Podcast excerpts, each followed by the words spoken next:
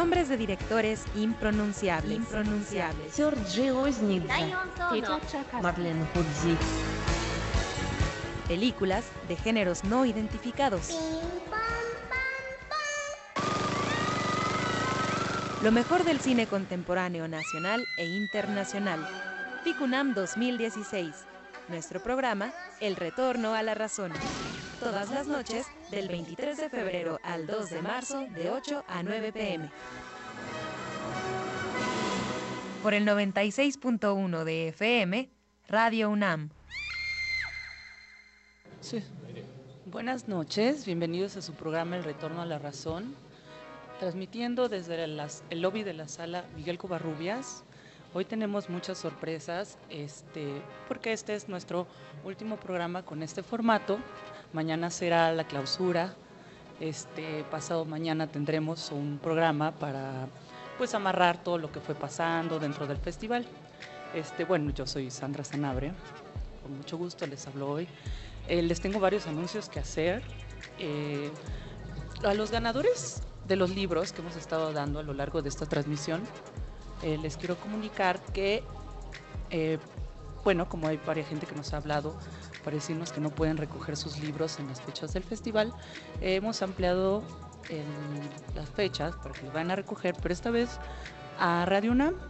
Esto va a ser del 3 al 18 de marzo, de lunes a viernes, en la Subdirección de Extensión Cultural de Radio UNAM, en el horario de 11 de la mañana a 15 horas y, 10 de, y de 17 horas a 19 horas. Les doy la dirección de Radio UNAM, que es Adolfo Prieto, 133, Colonia del Valle. Bueno, ese es nuestro primer anuncio. Ahora quiero presentar rapidísimo a mi colaborador, amigo y demás, Emiliano Escoto, que nos tiene una entrevista aquí preparada. Hola Sandra, ¿cómo estás? Qué gusto, qué gusto escucharte y qué lástima que este es nuestro último programa. Qué lástima que ya se nos acabó el retorno a la razón y que ya se nos acabó el festival, que ha sido un gran festival, un gran festival en el que hemos podido convivir y compartir con, con un montón de directores, un montón de artistas, un montón de, personajes que, que están involucrados en el mundo del cine y que están, que están este año participando en el, en el FICUNAM 2016, en este, en este festival, en este festival que, que nos ha llenado tanto. Eh, están con nosotros por aquí do- dos directores que, que están en la competencia internacional, que son Andrea Busman y Nicolás Pereda. ¿Cómo están, muchachos? ¿Cómo les va? Qué, qué bueno que estén acá con nosotros. Ellos tienen eh, un- la película de la competencia internacional, la historia de dos que soñaron, que es por ahí un, un trabajo conjunto, ¿no? Los dos, los dos codirigen un poco, un poco esta película. Eh, una película que, que a mí me gustaría que cada uno de los dos me contara un poco. eh, cómo fue el proceso de construcción de esta película. Por ahí, eh, una película en la que uno llevaba eh, un proyecto inicial, otro llevaba otro proyecto inicial y al final unen los dos proyectos, unen los dos trabajos y construyen un, un nuevo trabajo. Ok, vamos a hablar en. Yo voy a hablar en español y Andrea en inglés. Sí, Entonces, perfecto, ¿Por claro. qué no empiezas tú, Andrea? Um, so basically, what happened is that we were both shooting simultaneously in an apartment complex in Toronto that was housing refugees, in particular Roma refugees, at this period of time, sort of in 2008, 2009. And Nicholas was shooting a fictional film that he had with a crew and uh, a script, and I was sort of doing documentary at the same time. Ok, hola a todos, soy Montserrat Muñoz, les vengo a hacer una pequeña traducción de nuestra directora Andrea Busman. Eh, nos cuenta que para realizar esta película, básicamente los dos estaban trabajando en lugares eh, similares. Estaban en un complejo de departamentos en Toronto, nada más que eh, Andrea tenía más una visión documental y Nicolás tenía una visión de ficción. Se encuentran y deciden trabajar juntos. So what happened after that is we had originally thought of it as two separate films that would screen sort of together, very complementary. Um, but then Nicholas sort of abandoned his fiction film, and a couple of years later, I decided to go through the footage and actually start editing my project, and sort of talk to Nicholas and decided to include his fictional film and the the fictional material, actually, I should say, Just continue with Okay. the whole Uh, idea. the, his fictional material um, into the documentary film. So the film you see is not sort of a traditional making of that sort of documents a place or the filmmaking or a particular fiction film because I basically took his material almost as found footage and created a fictional text that is not in the original fictional images. Ok, em, les contamos que, bueno, a- Nicolás había abandonado el, el filmar en, en esa locación. Después, Andrea eh, decide ir por eh, su material, rescatar un poco y crear una nueva visión de ficción sobre eh, la situación que ya habían tenido y abandonado en ese momento. Entonces lo retoman y eh, what happened next? So basically, um, once I had that idea, I was sort of sort of get what was interesting to me and what the original footage that Nicholas had, my footage, and the situation of the Roma people. Um, in particular, the theme of translation came up because a lot of people were um, had difficulties with translation issues. Obviously, living in Canada, but also during the process, like the original immigration hearings. Um, they were not, uh, they had access to translators, but in a very limited effect. So often people weren't even sure why they were being sent back home. So I sort of took this theme of translation to look at how we understand subtitling and text in cinema as in relation to the image itself. Ok. Em, después de que buscan en los materiales originales de ambos, eh, se proponen eh, contar qué es lo que valdría más de tanto la visión de Nicolás como la visión de, de Andrea, sobre todo en esta situación de refugiados políticos, y eh, bueno, ver la situación particular de cada uno y así más o menos. Y la parte del lenguaje que, que- que narraban ahorita, esta parte de... eh, me gusta mucho esta, esta parte en la que tengamos que hacer una, una traducción en vivo en este momento, porque, porque la parte del lenguaje tiene, tiene un papel importante en la película, ¿no? Tan, tanto el lenguaje cinematográfico, el lenguaje fílmico en- con el que nos van contando la historia, como el lenguaje mismo de los personajes, ¿no? Estos problemas de esta pareja eh, de húngaros que tienen con, con un idioma totalmente distinto. Yo me quedo con la final que, que dice este señor al final, que dice eh, las palabras no, no alcanzan para describir lo que ven los ojos o algo parecido. Sí, de hecho está bueno que, que aquí hay un desastre en la traducción porque la Totalmente. complicación de esto, porque lo que quería decir Andrés es más o menos complejo en relación a, a la película y lo que dijo, di- decía, que yo lo tengo muy, muy, eh, eh, muy entendido, es que Andrea tuvo que inventarse una ficción sobre la ficción ya existente a partir de una traducción nueva. Es decir, lo que ellos dicen no es lo que se traduce, lo que se traduce es una invención de Andrea. Los subtítulos son una invención que viene después. Entonces, de hecho, vienen muy bien estas confusiones eh, lingüísticas acá. Sí, claro, somos seres primero lingüísticos y es increíble, uno, eh, converger todos, porque aquí eh, en las aulas del festival se hablan muchos idiomas, se tienen muchas ideas y converger sobre una película que retrate los modos de distinciones lingüísticas es muy valioso. Pero bueno, regresando un poco a estos lenguajes dentro de la película, eh, lo- es muy, muy interesante el proceso donde pa- pareciera que, que la pareja de, de húngaros están haciendo el guion o están trabajando como la historia de una película, pero que, que cuenta la historia de, de- de sueños, de metáforas, de, situaciones surreales bastante interesantes. El- Este niño con, con la boca que de pronto, un- una escena un poco kafkiana que de pronto se levanta con un pico de pájaro en la boca, esta historia del incendio, demás. Y en realidad los que están, la historia y la película que se está siendo contada es, es la suya, es su historia más íntima, su vida cotidiana. Digamos, ¿cómo fue el proceso para llegar o, o para, para lograr conectar mediante lo que ellos están construyendo, cómo narrar su vida cotidiana, cómo narrar su historia? Sí, justo yo abandoné la película en su momento porque no había logrado contar la historia de ellos, que era de alguna manera la intención original. Y a partir del guion que yo ficcionado, que yo estaba filmando, era un poco cuadrado todo. Y después cuando el material de Andrea apareció, bueno, no apareció, estuvo ahí, pero cuando vimos la posibilidad de unir estos materiales, nos dimos cuenta que ahí estaba su cotidianidad, ¿no? Entonces el- hay un universo de las historias, del- como del- de lo rígido que era la filmación eh, de ficción, en sentido como de silencio va a correr eh, y, todos los protocolos que hay en una película de ficción que hacen que todo el mundo, todo ese universo orgánico se vuelva de piedra por un momento. El, el universo de la cámara de Andrea no tenía eso.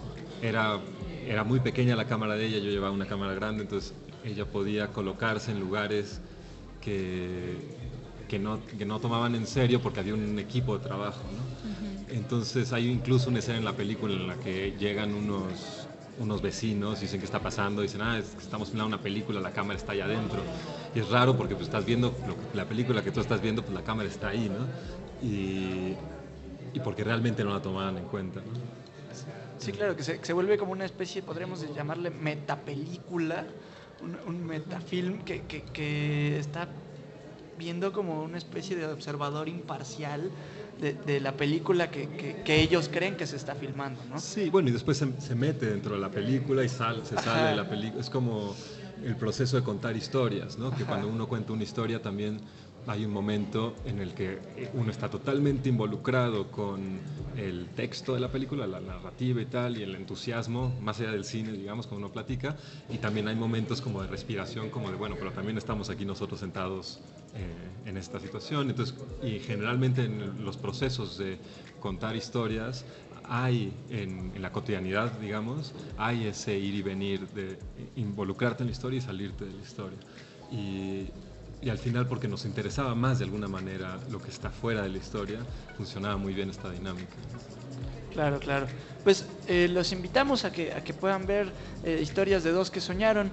Eh, por ahí chequen en la cartelera, yo, yo creo que todavía se, se, pasará alguna vez más, ¿sabes tú, Nicolás? Mañana a las 11 de la mañana, aquí en el CCU, en el Julio Bracho. Perfecto, pues vengan a ver historias de dos que soñaron. Ellos fueron Andrea Busman, gracias por estar aquí. Nicolás Pereda, que ya es un, un miembro asiduo de este Festival Internacional de Cine de la UNAM. Gracias por la entrevista y ojalá le, les guste Historias de dos que soñaron. Muchas gracias. Pues muchas gracias por esta entrevista. Este, ya saben que este es el retorno a la razón, el diario vivo de radio de Ficunam. Y bueno, este, van pasando los directores, van pasando los productores, los colaboradores o cualquier persona que tenga que ver con este festival y pues lo agarramos, lo traemos este, por sus voluntades, no crean que los arrastramos hasta aquí. Y este, para hacerles su entrevista y preguntarles su punto de vista. Pero bueno, este, a continuación tenemos otro rap, esta sección que me encanta a mí. Este rap es por nuestro amigo Proof, un rapero de la Ciudad de México, que bueno, está arrasando ahorita, ya se ha ido a varias partes de Sudamérica. Esperemos que pronto lo tengan, no sé, como vaya en Europa, imagínate en Alemania rapean, rapeando en, en México, ha de ser como todo un hit, ¿no? Pero bueno, esto es Proof, esto es un rap basado en Lluvia, ¿no? un cortometraje de Joris Evans, que tienen este, imágenes muy abstractas, precisamente de días lluviosos, pero de, de esa manera logra como retratar a Ámsterdam y a su gente a través de la lluvia. Y ahí les va.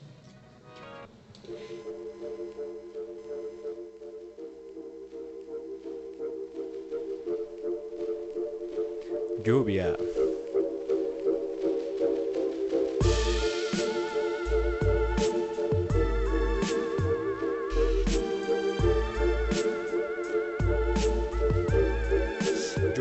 Quiere caer, pero que no se decide. La ciudad indiferente de lo que los cielos miden, sigue su vida de siempre. La vida de siempre sigue y las nubes en su danza piensan solo en el declive. Lluvia que no caes, dime en dónde estás. Te anuncias a lo lejos porque las aves no están. Los rayos ya no se filtran, nubes cada vez hay más. Es la hora en que los dioses se quitan el antifaz. Lluvia, ya todos saben lo que pasa. La primer gota en el hombro te hace meterte a la casa. Lluvia.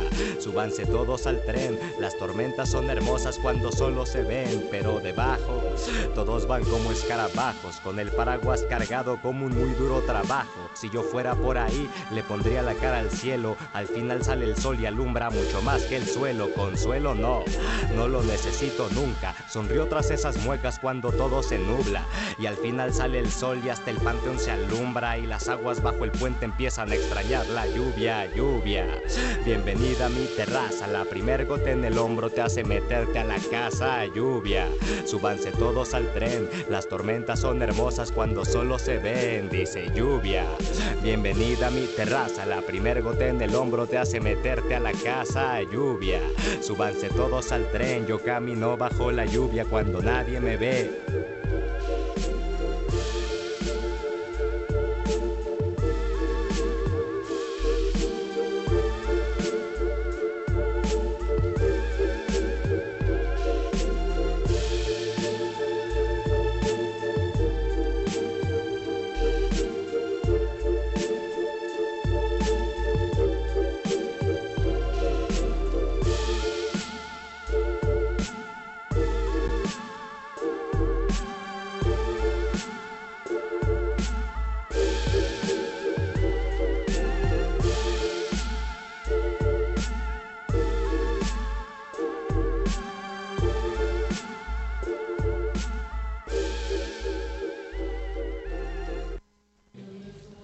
Bueno, seguimos aquí transmitiendo desde el lobby de la Miguel Covarrubias, no sé por qué me he trabado en eso últimamente, desde el lobby de la sala Miguel Covarrubias.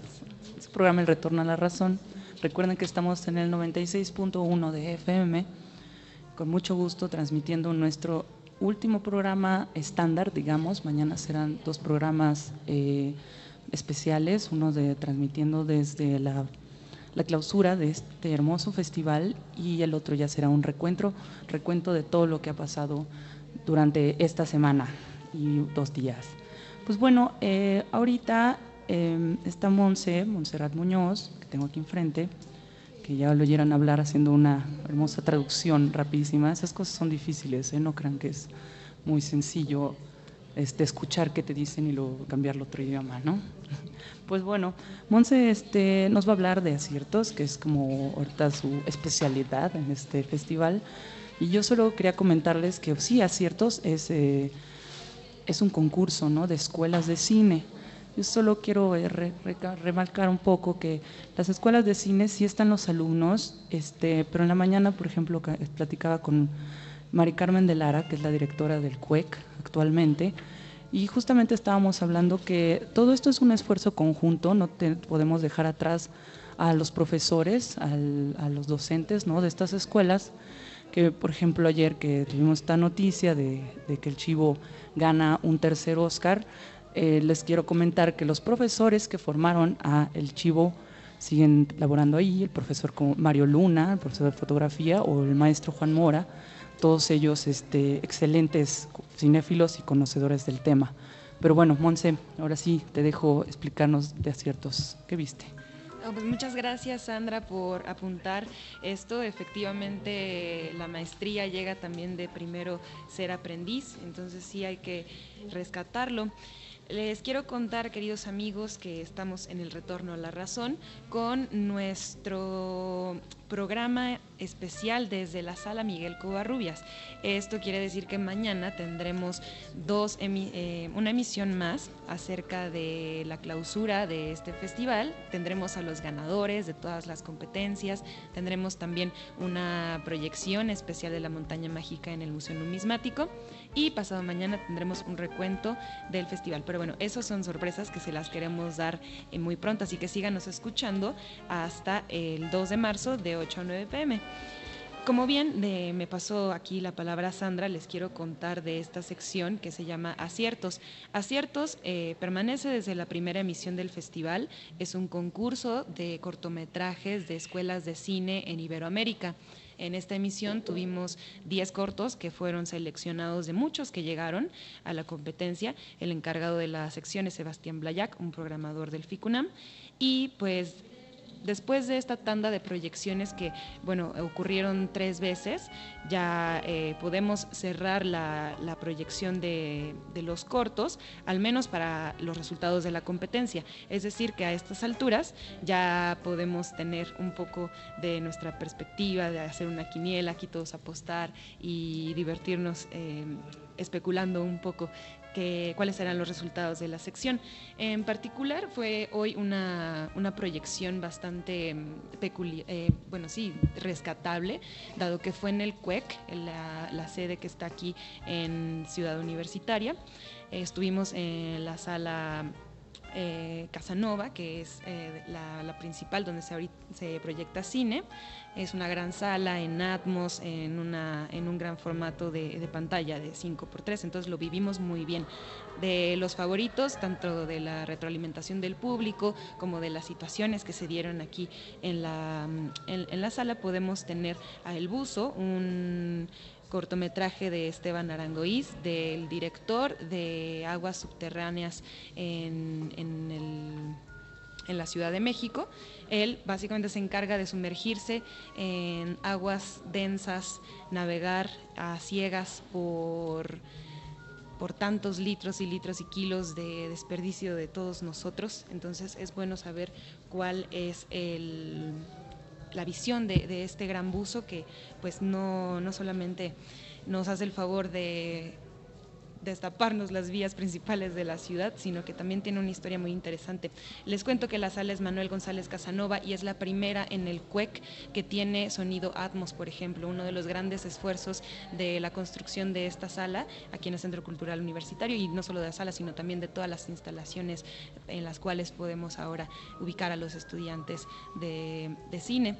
Es importante también saberlo porque eh, justamente hablando de estos estudiantes, tuvimos la oportunidad de contar con presencia de, la mayoría de ellos en los cortos y pues bueno, ustedes saben que la magia siempre se hace presente y más cuando ah, es la magia del cine. Les quiero contar eh, sobre una película que se llama Ensayo sobre mi madre. Es una propuesta del director Josimar Díaz Jr., donde actúa su madre misma. Ella es mm, Marcela Velázquez y junto al rescate de un pequeño crew de sus amigos estudiantes de cine, él, decide titularse con este ensayo que se cuenta en diferentes planos secuencias. Eh, uno de ellos nos ubica desde que los personajes principales, él y su hermana, son pequeños, hasta que en un giro de cámara sorpresivo los vemos grandes. Él se va del seno materno para estudiar y les quiero también decir que esto es un musical, es una propuesta arriesgada, una propuesta que apostó en su momento mucho, eso es la, percepción que, me deja al final, pero como ustedes saben, las proyecciones siempre están abiertas al debate, a las preguntas, a la participación del público. Fue un momento bastante peculiar el escuchar a una asistente. Podría haber sido quizás su primer FICUNAM, los primeros semestres de la carrera. Le dice al director en la ronda de preguntas que su película la ha conmovido realmente. Es importante saber que el director, eh, más allá de escuchar su opinión, también se conmueve y logra contarle y decirle de frente a frente, que si algo a él le conmovió de hacer su tesis y de hacer esta historia sobre, donde su, madre, sobre su madre que canta y es actriz, le escuchamos todo el tiempo como casi la voz se le quiebra y que si eso lo pudo haber tocado a él desde la infancia hasta ahora, también que haya podido tocar a más personas es lo importante. La asistente, la participante en ese momento rompe en llanto y después de percibir todos ese momento en la sala, hubimos quienes también derramamos unas lágrimas y Marcela amablemente se dispuso a cantarnos a todos una canción. Y de pronto volvimos todos en una sala a, a ese pequeño lazo que se tiene con una historia y con un esfuerzo familiar de rescatar algo importante y algo que decir, ya sea por una cámara, ya sea por una canción, ya sea por un abrazo, una caricia. Creo que el cine también nos transmite muchas emociones y muchos sentimientos y eso es universal y eso es hermoso y que pase en un ficunam, en una ronda de preguntas, en un encuentro con un director es simplemente espectacular. Espero que a través, a lo mejor de estas palabras, puedan interesarse en venir a las salas, en compartir con, nosotros, con los directores y con todo el ambiente de, del lenguaje del cine. Wow, Monse, pues eso es maravilloso, es las cosas que pasan que están detrás ¿no? del cine, porque a veces llegar, te sientas y ves la peli y ya te sales, pero en realidad hay tantas cosas detrás, desde la historia, desde las intenciones ¿no? del director, eh, de toda la gente que lo ha rodeado, de por qué, por qué, hay muchos porqués y cada, cada película es un universo y pues está ahí para ser descubierto, ¿no? Y bueno, qué increíble que pasen las cosas en un encuentro de, de cortos, de cortometrajes de estudiantes. Y este, bueno, gracias Monse. Gracias. Me, me quedé media trabada porque Monse se le estaba quebrando un poco.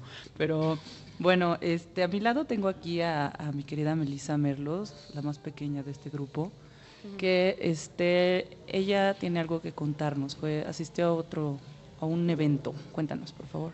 Hola Sandra, buenas noches. Hola a todos. Soy Melissa Merlos. Pues les quiero contar que hoy estuve en la cátedra Igman Bergman, la última de este FICUNAM, en el MUAC, en el Museo Universitario de Arte Contemporáneo, en una charla entre Miguel Gómez y Jean-Pierre. Esta charla, bueno, Miguel Gómez, ya se los habíamos mencionado, es un director de cine portugués que antes fue crítico en su país y Jean-Pierre es crítico de cine francés. Estudió eh, literatura moderna y filosofía en la Escuela Normal Superior de Francia y además es colaborador de la revista Cahiers du Cinéma. Retomo esto porque durante esta plática se mencionó la Nouvelle Vague, que es la nueva ola, y se denomina así a la crítica para referirse a un grupo de cineastas franceses después de los años 50, que antes también fueron críticos, lo mismo que Miguel Gómez, que estaban a favor de la libertad de expresión y la libertad de técnica en el campo cinematográfico. Esto surge a partir de 1951 por André Bazin, algunos guionistas como François Truffaut, Jean-Luc Godard y su precursor Jean-Pierre Melvin. Este, bueno, también se mencionó que a 120 años de historia del lenguaje fílmico se ha transformado esta, este lenguaje, esta forma de hacer cine y uno de ellos, uno de los directores que ha transformado la forma de hacer cine es Miguel Gómez, en palabras de Jean-Pierre Rem. Él dice que es muy difícil hablar del trabajo de Miguel, porque son como nubes, literal y metafóricamente. En casi todas las películas de Miguel vemos muchas nubes en formas diferentes. En Las Mil y Una Noches vemos algunas nubes en forma de cocodrilo, en forma de, de caballos, todas tienen forma y al mismo tiempo todas tienen una transición, todas sus películas tienen una transición muy diferente a lo que quizá estamos acostumbrados a ver. Porque, por ejemplo, hace ratito yo estaba también en Las Mil y Una Noches, volumen 2, y de repente cambió la historia, cambió tres veces la historia y, y Miguel habla de eso, que él a veces se aburre de, su de sus propias películas y dice, no, ahora quiero contar otra historia y quiero decir otra cosa y es lo padre y es lo maravilloso de, hacer cine de esta forma, de tener esta libertad de técnica y, libertad de expresión que puedes cambiar de un momento a otro. Eh, bueno, recordamos también que Las Mil y Una Noches son tres volúmenes y se exhibió en Cannes. Después de Cannes, Miguel ha podido viajar a través del mundo para poder exhibir sus películas. Entonces, este, hablan un poquito también de de no seguir un patrón, de no seguir un patrón, hacer las películas de forma crítica. Bueno, Jean-Pierre le pregunta, ¿tú querías ser crítico y ya tenías la intención de dirigir? Y él responde, Público era un, un, periódico en donde yo trabajé ahí durante cinco años. Él terminó de trabajar ahí en el, en el año 2000.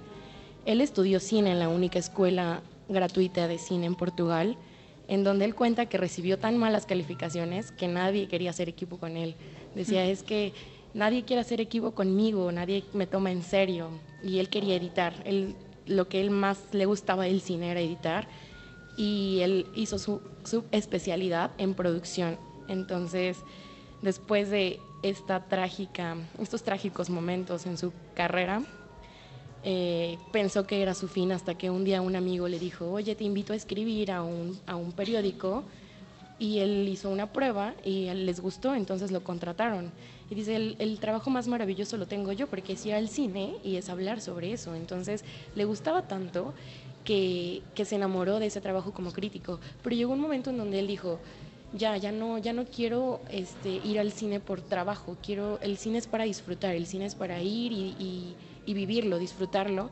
Entonces, este, escribe un guion y, y entonces empiezo a tener ya un poquito más de, un acercamiento al mundo cinematográfico como, como a él le gustaba.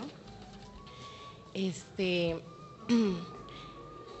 también hablan sobre que un, eh, ser crítico te lleva a ser crítico con tus propias producciones. Entonces, él dice que su primer cortometraje llamado Entre tanto, eh, ya les había contado un poquito de este cortometraje, no le había gustado, no le gustó, no le gustó cómo quedó, porque creyó que era muy forzado. Entonces, al seguir este, esta, esta forma de hacer cine, sin patrones, sin métodos, dijo, no, tengo que volver a reunir a todos los actores y así fue como se reunió con Mariana Ricardo, que es la actriz de su primer cortometraje, y volvió a hacer 31, que es su tercer cortometraje en donde él cree que la secuencia fue lo más importante para él porque ya, ya es una forma más natural de hacer cine, que es lo que él, él dice. Y bueno, para terminar de contarles, una frase de Miguel Gómez fue, el mundo es igual de importante que las cosas que tenemos que decir. Entonces, él recomienda que veamos más allá de lo que está a nuestro alrededor y que nos quedemos unos segundos más a disfrutar la vida y a disfrutar el cine. Y creo que es lo que más me gustó de esta charla, que Miguel Gómez es una persona muy natural y se nota tanto en sus producciones como en la forma en la que él habla. Muchas gracias, mi querida Melissa. Muy bonita tu, narración sobre, sobre Miguel Gómez, ¿no? Qué bueno que hayan todas estas actividades, aparte de ir al cine podemos convivir, platicar, escuchar directamente a los, a los grandes maestros, a los grandes directores, ¿no? Qué, qué, bien que, que, tengamos estos privilegios. A mí me llena de, de emoción que, que, podamos conocer a los directores y, y, que no sean estos personajes ahí extraterrenales que viven por ahí en el mundo extraño del cine, ¿no? Nos recuerda que todos podemos ser directores de cine. Claro que sí. Bueno, pues muchas gracias, Melissa, Emiliano. Este, y llegó un momento muy especial en el programa. Hay un término este, usado en, la narrativa llamado comic relief o el alivio cómico, y es justamente para cambiarles el ritmo un poco.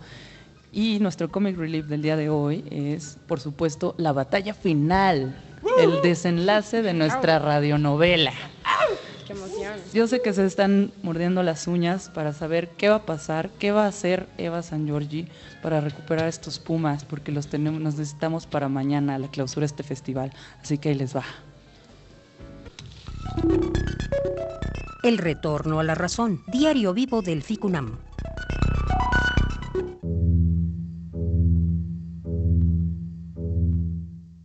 Capítulo anterior, Eva encontró una pista del director frustrado que robó la estatuilla Puma.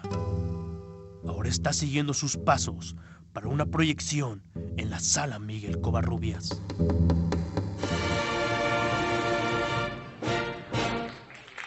Yo, Eva San Giorgi, aquí en la sala Miguel Covarrubias y tú, Maximus, el villano más grande del cine. ¿Qué harás? ¿Por qué? ¿Por qué estás atrás de la pantalla? ¿Pero qué es lo que planeas hacer, Maximus? Voy a proyectar mi última obra maestra. y una silueta gigante de mí mismo. Tengo que interrumpir a toda costa que eso pase. Maximus, Devuelve todos los pumas de plata que has robado y reemplazaste por chocolate. Además, ni siquiera estaban tan buenos.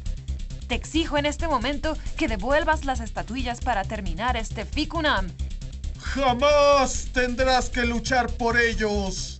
En nombre de los dioses del cine, te venceré con mis poderes de lucha grecorromana. ¡Ah! ¡Ah! ¡No! ¡Ay, no! ¡Oh!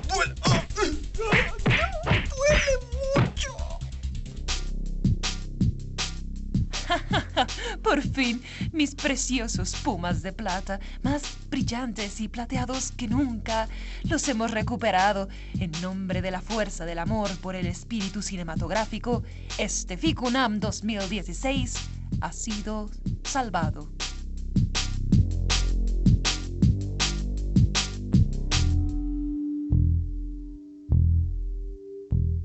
Eva por fin ha vencido a su archienemigo Maximus.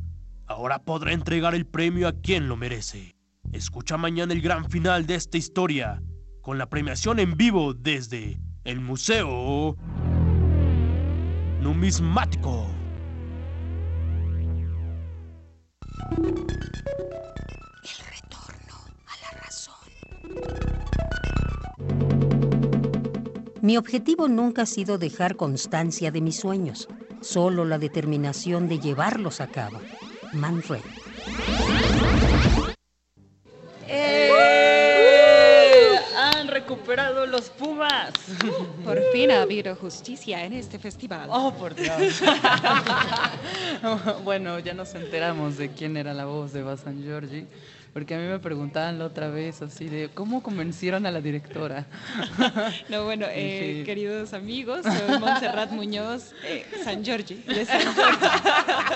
No me importaría tener ese final de San Giorgi, me encantaría de hecho, pero bueno, eh, continuemos con nuestro programa. Pues ya tenemos Pumas, mañana sí va a haber premiación, estamos emocionados por esto, pero también estamos emocionados por un invitado que nos trae Azul, por favor, preséntalo, Azul Palafox. Hola, buenas noches, Montserrat, Sandra, Radio Escuchas. Pues esta noche he traído al lobby de la Covarrubias y a nuestro querido programa El Retorno a la Razón a Kevin Guzmán, estudiante de octavo semestre del CUEC, quien dirige el Making of de FIC UNAM sexta edición. Y pues, hola Kevin, bienvenido. Hola.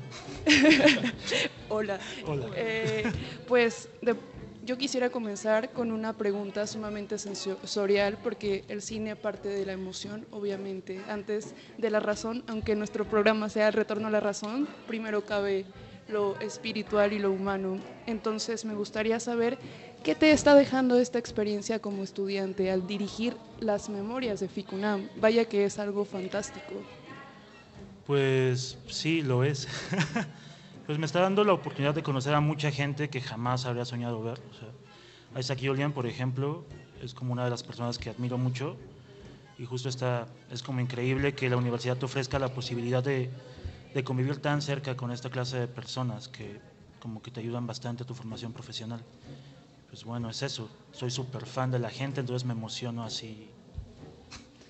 Eh, a- algo que me movía mucho es, tú planeas todo y eliges qué filmar o, de alguna forma Eva es quien te dice que se va a rescatar, qué pasa con la postproducción, porque yo te he visto en todos lados filmar, autocinema, cinema en las islas, acá los directores en, al lado del lobby de Covarrubias, todas las cátedras Bergman, todo, todo, todo allí estás. Eh, en la mañana te veíamos en las escuelas de cine en la Casa Nova del CUEC, entonces vaya que supongo que tienes mil horas de material. Sí, tenemos muchísimo. Nosotros elegimos, o sea, es dentro de la escuela nos dan este semestre, bueno, esta semana del semestre para dedicarnos a Ficunam completamente.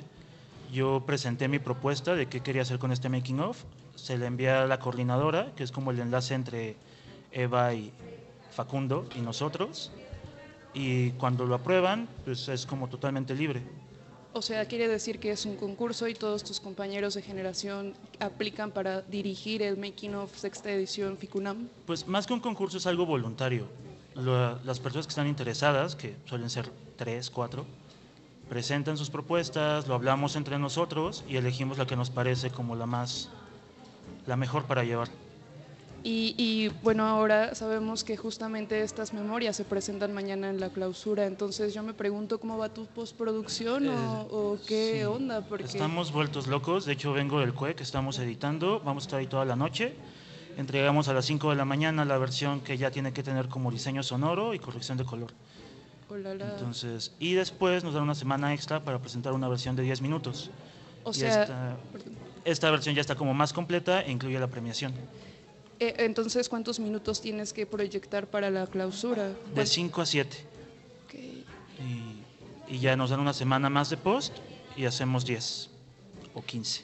¿Y de qué fue tu propuesta de Making of? ¿Qué, Pues es básicamente cómo cubrir los eventos, porque los making of de Ficunam se prestan mucho a hacer siempre lo mismo.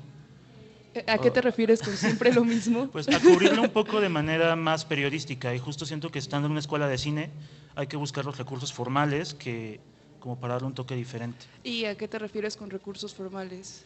Pues a la manera de usar la cámara, por ejemplo, a cómo nos movemos, a cómo se va a montar.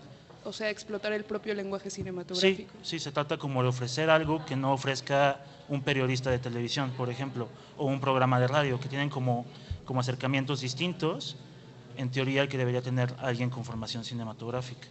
Vale, o sea, tu, tu vuelta de tuerca es darle el peso al lenguaje totalmente. Sí, es intentar hacer cine, o sea, cubrir este evento haciendo documental, no haciendo una cápsula de televisión, digamos, no haciendo un reportaje, sino una obra audiovisual completa.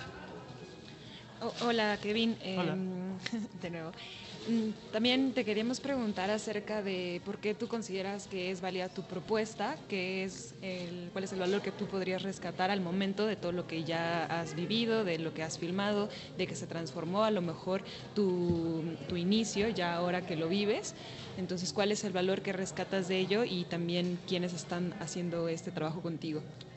Somos, contestando a los segundos, somos muchísimas personas. Bueno, en equipo de Making of como tal somos cuatro. Es el productor, la fotógrafa, la sonidista y yo, que somos como los que estamos en todos lados. A la par de esto se hacen cápsulas diarias que se proyectan en las pantallas de, de esta sala, la Covarrubias, y que se suben a YouTube. Y esas se conforman por equipos de dos, un fotógrafo y un director. Entonces todos los días está subiéndose material nuevo. Entonces deben ser, es toda la generación. Somos 15 personas trabajando en esto, cuatro solo en Making Off.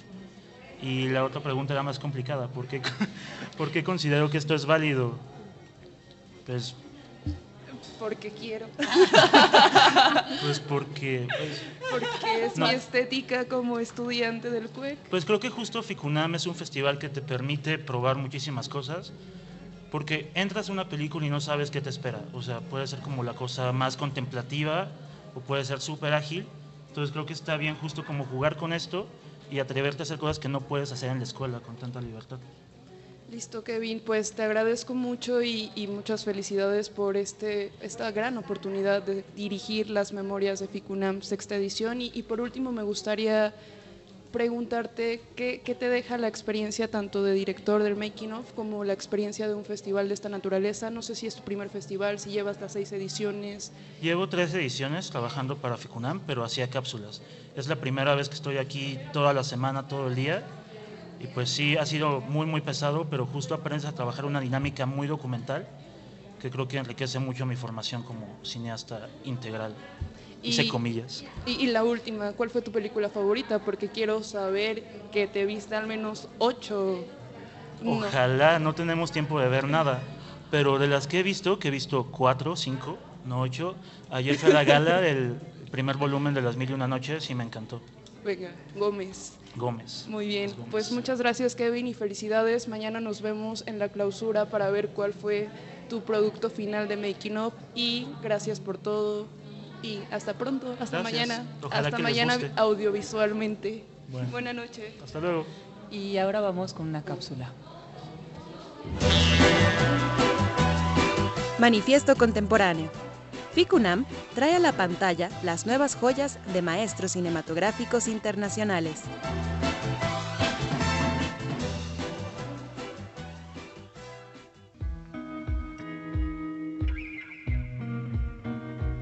Dar un repaso por los grandes maestros parece necesario para forjar a los nuevos artistas. Para permitir ese diálogo entre alumnos y principiantes con maestros experimentados, el FICUNAM tiene la sección fuera de competencia Manifiesto Contemporáneo.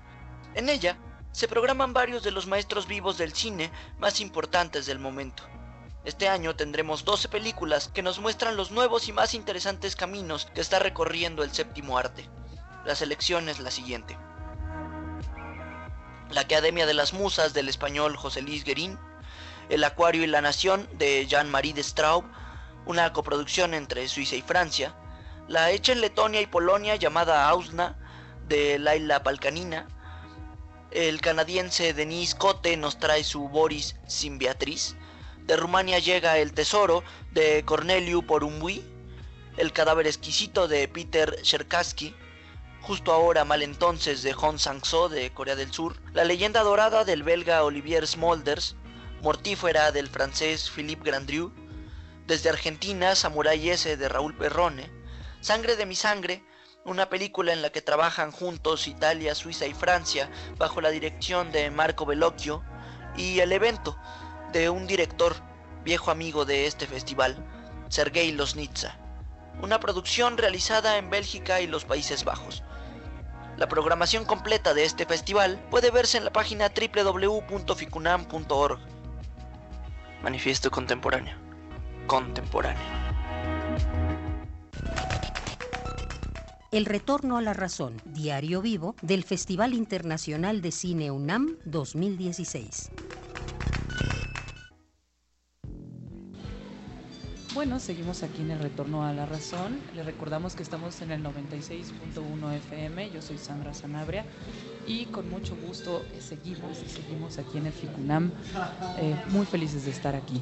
Este, bueno, yo les quiero platicar que parte de estar en el festival es este, entrar y salir del cine todo el tiempo, porque no solo es llegar a esta hora del programa, sino que nos gusta, como buenos cinéfilos, disfrutar de las funciones y demás. Yo acudí a un par de funciones el día de hoy, acudí a Il Solengo, que es una película italiana dirigida por Alessio Rigo de Riggi y Matteo Sopis, que es como una especie de documental combinado con algo de ficción que me fascinó. Este, historias como de, la magia que hay en los bosques de la cultura italiana. Y bueno, realmente no les quiero este, arruinar la, función, más bien contándoles de más. Este, es una gran película. También vi otra que se llama Epílogo, que es justamente de la retrospectiva de Marlene Couchet.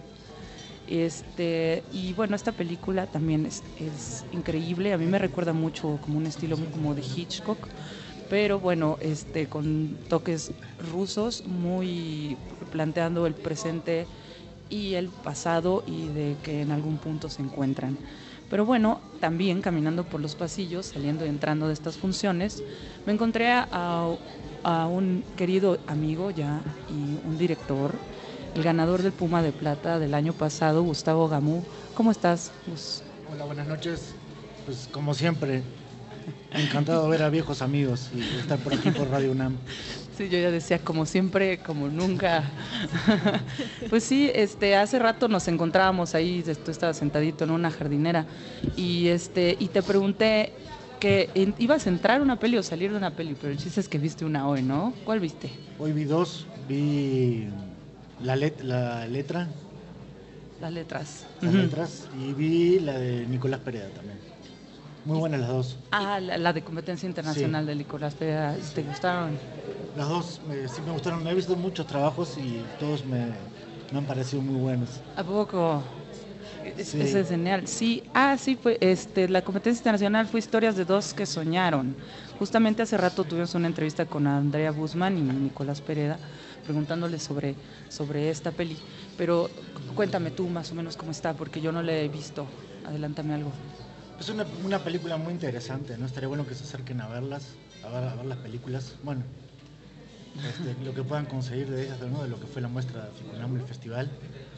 La de Nicolás, una película en blanco y negro, está muy interesante porque fue sobre una película que él estaba haciendo y el material no le gustó y hicieron una película con lo que vendría a ser el material de making of. ¿no? Ah, sí, que es como una codirección. Este Monse nos te quiere preguntar algo. A ver, Monse, dile, dile a Gus. Es, increíble tener eh, a los directores siendo espectadores. Eh, ya no estás nominado, Gamu, pero quiero que nos cuentes un poco más de cómo es ser espectador en un festival. La Copa de Oro siempre está a tiempo de ganar. no estás nominado porque no trae pelis, si no estarías nominado. Me encanta. ¿Y eh, cómo es volver un año más?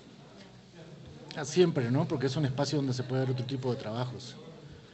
Y a mí me parece muy importante eso porque es algo que le falta al cine, ¿no? Eh, salir del circuito comercial.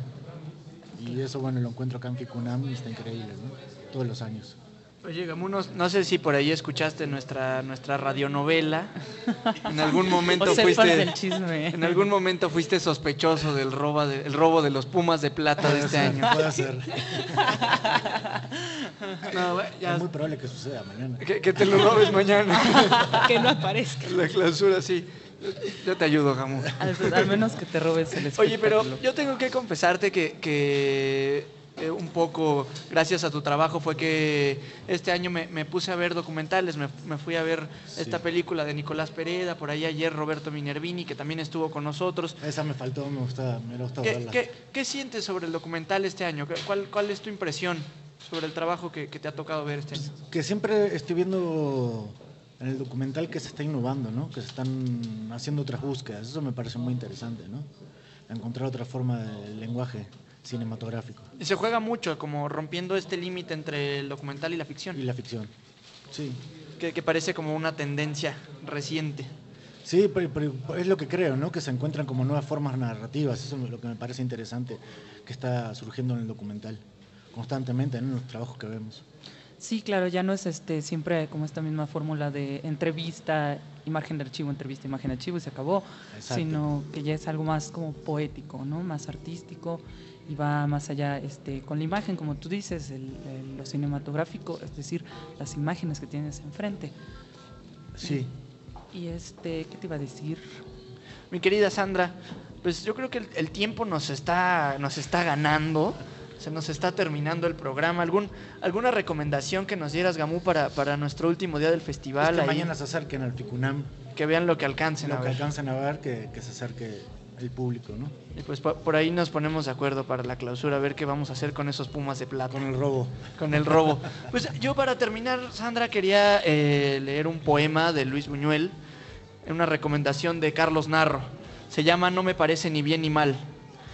Yo creo que a veces nos contemplan por delante, por detrás, por los costados, unos ojos rencorosos de gallina, más terribles que el agua podrida de las grutas, incestuosos como los ojos de la madre que murió en el patíbulo, pegajosos como un coito, como la gelatina que tragan los buitres. Yo creo que he de morir con las manos hundidas en el lodo de los caminos. Yo creo que si me naciese un hijo, se quedaría mirando eternamente las bestias que copulan en los atardeceres. Wow, bueno, pues este eso eso fue primero Gustavo Gamú, luego fue Emiliano Escoto y luego Buñuel, ¿no? Qué, qué buena combinación, ojalá estuviéramos en una fiesta rodeado de estas personas. Este, aquí tenemos, claro, el chiste del día. ¡Eh! El último chiste. Estoy muy emocionada y muy triste a la vez. Ahí les va. Un transatlántico cruza el océano en plena noche. En eso el capitán reúne a toda la tripulación y les dice, tengo una buena noticia y otra mala. ¿Cuál queréis escuchar primero? La buena, la buena, dice la tripulación. Bien, dice el capitán. Pues la buena noticia es que nos van a dar 11 Óscares. ¿Y la mala? dice la tripulación. La mala es que nadie estará para recibirlos. Sí lo entendí. bueno, sí, tal, tal vez hay que abrir la mente un poco, pero, pero bueno, este, como nos decía Gamu, eh, mañana todavía hay funciones y Monse trae la cartelera con sus recomendaciones. Perfecto, pues ya hablamos mucho de Historia de dos que soñaron, pero va a estar eh, mañana en la sala Julio Bracho a las 11. También vamos a tener una proyección de El Grito, México 1968, de Leobardo López Areche a las 7 y media en la sala José Revueltas. Y por último, mi recomendación ahora no es una película, es que nos escuchen mañana en la clausura del el FICUNAM 2016 de 8 a 9 pm porque seremos los primeros en darles a los ganadores de esta emisión. Pues bueno, este, nos despedimos con todo esto de aquí del lobby de la sala. Miguel Covarrubias, vamos a extrañar este lobby. Nos vemos en un año, querido lobby. Pero el programa sigue mañana con la clausura, como bien lo dice Monse. Y luego un programa especial, ya así como wrap it up, ¿no? Como dirían en las filmaciones, o sea, ya como juntando todo lo que pasó anteriormente. Yo no, yo solo quiero este, agradecerles a todos ustedes, claro, porque ustedes son los que hacen este programa, lo que nos escuchan, y dar nuestros queridos créditos de la gente que participa en este El Retorno a la Razón. En la conducción estuvo Emiliano Escoto, Azul Palafox, Melissa Merlos, Montserrat Muñoz, su servidora Sandra Sanabria. En producción, Héctor La Amenaza Elegante Salik. No, ¿por qué dejan a Salik escribir sus créditos? Sí. la amenaza elegante Salik. El productor ejecutivo Carlos Narro. En edición está Lidia Arellano, Ricardo Márquez, Luis Arturo de la Sancha. En operación Andrés Ramírez, Rubén Piña. En transmisión José Gutiérrez, Marco Serrano, Alba Martínez, Agustín Mulia y Javier Molina. Y un caluroso saludo, como siempre, a nuestra querida güereque, Andrea Yeri. Hola, Andrea. Y también a José Miguel Rentería en las redes sociales. Sí. Eh, pues bueno, esto ha sido todo. Nos vemos. Despídense.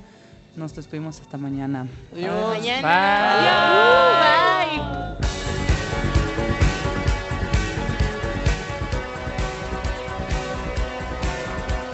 Nombres de directores impronunciables. Impronunciables. Sergei. Marlene. Películas de géneros no identificados. Lo mejor del cine contemporáneo nacional e internacional. FICUNAM 2016. Nuestro programa, El Retorno a la Razón. Todas las noches, del 23 de febrero al 2 de marzo, de 8 a 9 pm. Por el 96.1 de FM, Radio UNAM.